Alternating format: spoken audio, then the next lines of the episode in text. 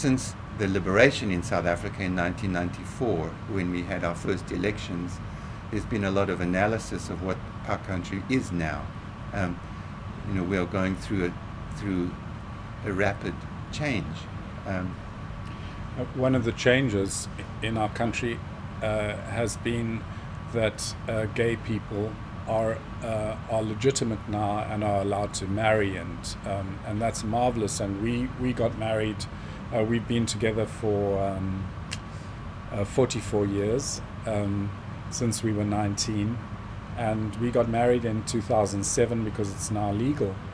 Um, but there are still real problems uh, for gay people, particularly uh, if you are a woman and living in the townships. Um, so, one of the other people that is very important for us as an artist uh, is a photographer called Zanele Muholi, uh, who has been documenting uh, the lives of lesbian South Africans, particularly uh, township based lesbians.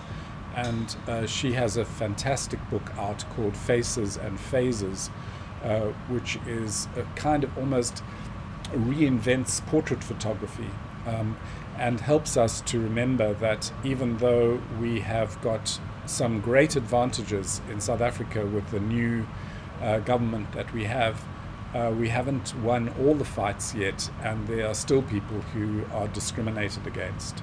Our very first play was um, was called Episodes of an Easter Rising, our very first adult play. We, we I suppose, came out of a tradition of um, resistance theatre.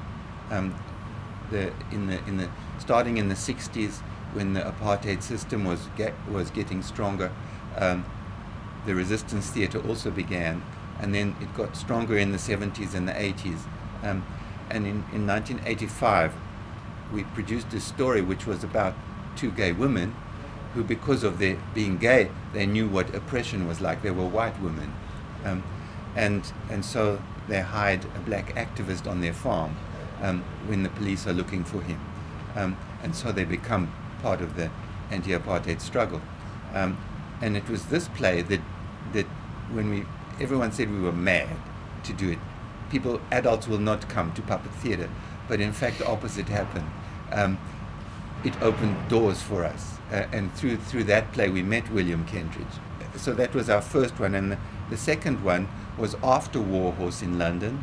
Um, we met we met a, a, a, a English gay writer uh, called Neil Bartlett.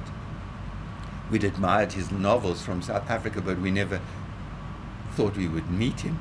But we did in, in, in England, and, and we, we, we loved each other. And we said, Neil, we want to work with you. Please write us a play and he said he wanted to write this play about two two old gay men. He said, we said, but you can't. There's no story there. That's a very boring idea. Um, and he said, no, it's not written about. Nobody knows what happened to to people who lived their whole lives as gay gay people. What happens when they're old? Um, and he said, and I'm going to base this story on you. Um, and so he put Basil and me in as our our current ages in the play, and then we made puppets of two old men and two young 19 year, 18 year olds uh, uh, as the early and the late versions of ourselves. And so the story is about the, the one old man has got dementia and he cannot remember that he had a life that he loved. Um, and so the play, his partner is trying to get him to remember so that he can let go and die. And, it, and so this, the play is a struggle and it's, a, in, it's about flashbacks to when they first met. There is a beautiful scene in the play where the two old men go to sleep on a bed and then the two young men before they've met are swimming in the sea above the bed. Um, and, uh, and, and they, they land on the bed as if it's a rock in the sea and they meet. And then they challenge each other to swim. And so they dive off the rock and swim under the water and see the men on the bed underwater um, and, and, as if it is shells or fish. And they, they play with that and then they come up and breathe um, and uh, and so the, the, there was a, the puppet enables a, a, kind of a poetry which is very difficult with, with live actors in such situations. Yeah, it was a really difficult show for us because um, the puppets are life size, uh, so and they of us, so we were playing ourselves in in a sense, although obviously fictionalized versions of ourselves. But we were also performing in London uh, directly after Warhorse, which had been such a success, and very famous people uh, were coming to see the show.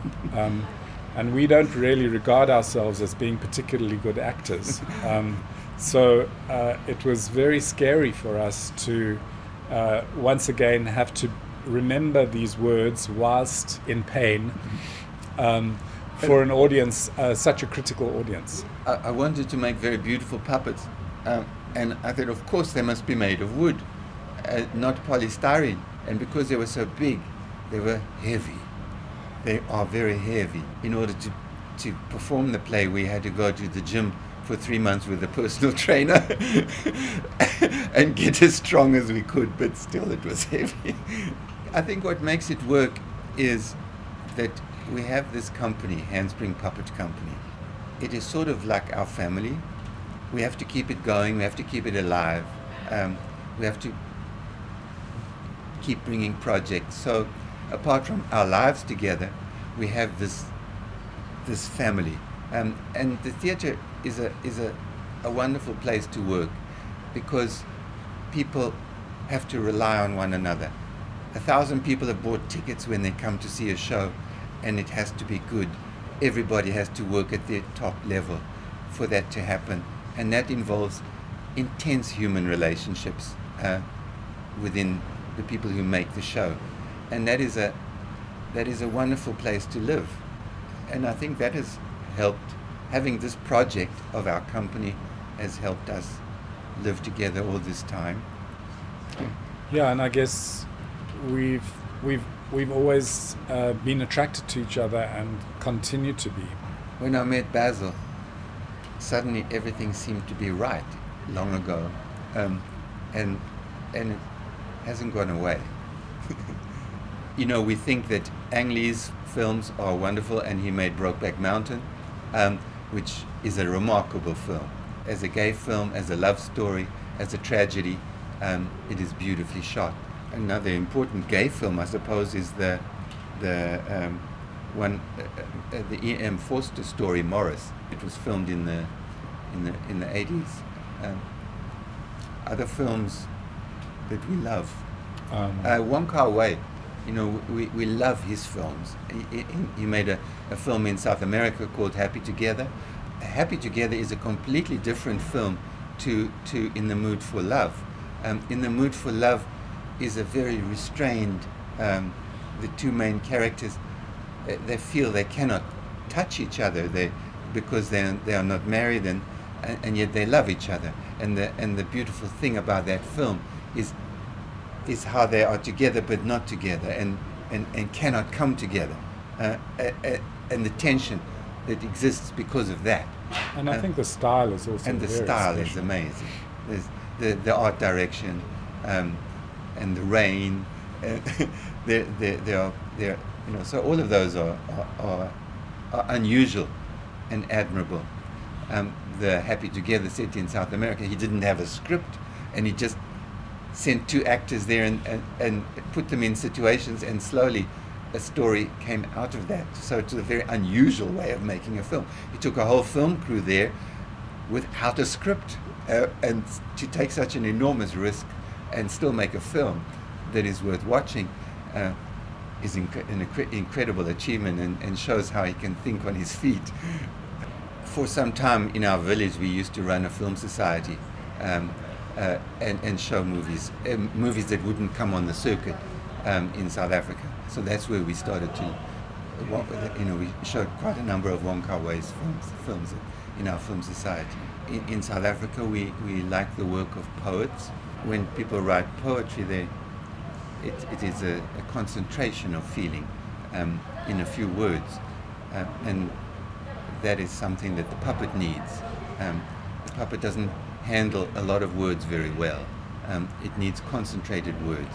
Ingrid de Kok is the poet that Adrian is talking about, and Yvette Christianse, uh, who is a friend of, of Ingrid's and also a friend of ours, uh, she, um, she wrote The Unconfessed, um, which is a very beautiful uh, novel, and uh, she's a, a poet as well both of them are very important for us. She writes about the island of St. Helena, which is off the west coast of Africa, where um, Napoleon was ex- exiled, but also her ancestors um, come from the slaves of, of southern Africa and were living uh, in on St. Helena to escape the, the, the colonies. And so she writes about that experience of being isolated on this island.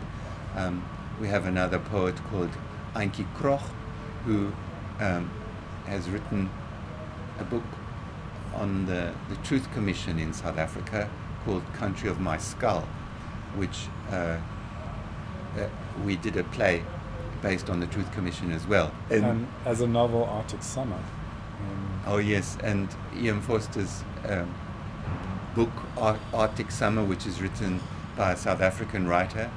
Um, uh, oh, what's his name? Da- uh, Damon, Damon Galgut. Damon Galgut. It's a recent novel um, about the life of E.M. Forster, um, and it, it, it, yeah, that is a very recent book that we absolutely love.